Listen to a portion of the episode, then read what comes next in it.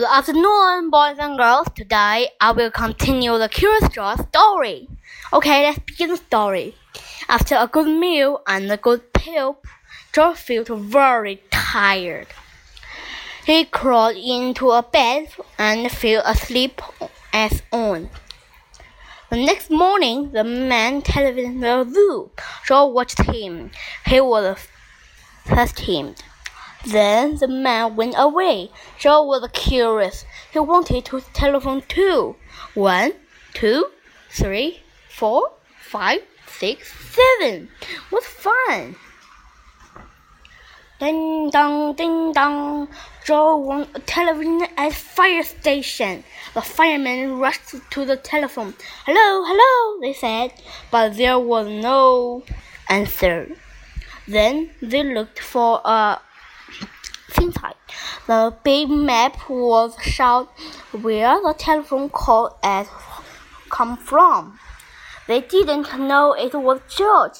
They thought it was a real fire. Hurry, hurry, hurry! The firemen jumped on the fire engine and on the hook and the lanterns. Ding dong, ding dong. Everyone out of the way! Hurry, hurry, hurry! The firemen rushed into the house. They opened the door. No fire. Only a naughty little monkey.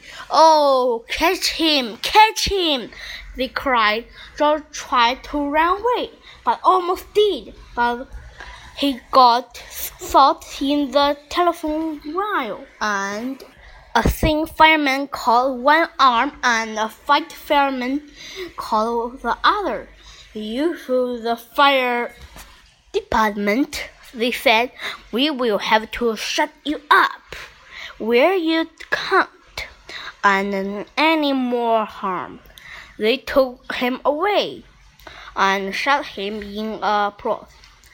George wanted to get out. He climbed up to the window to try the best. Just then, a watchman came in. He got on the window bed to catch George but he was too big and heavy. The bed tipped up. The watchman fell over, and quick as lightning, George ran out through the open door.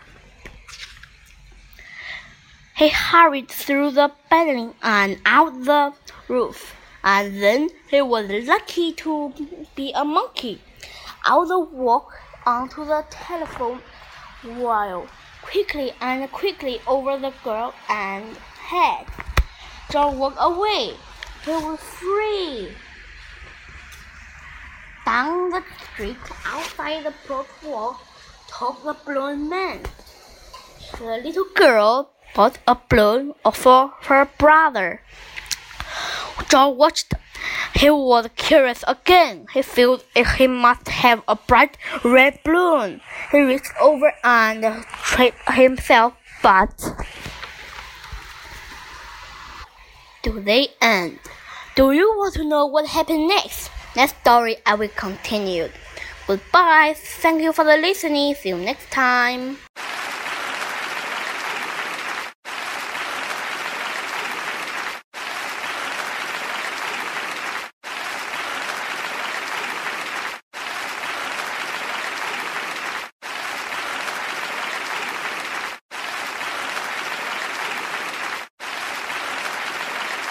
是是你主人卖钱了。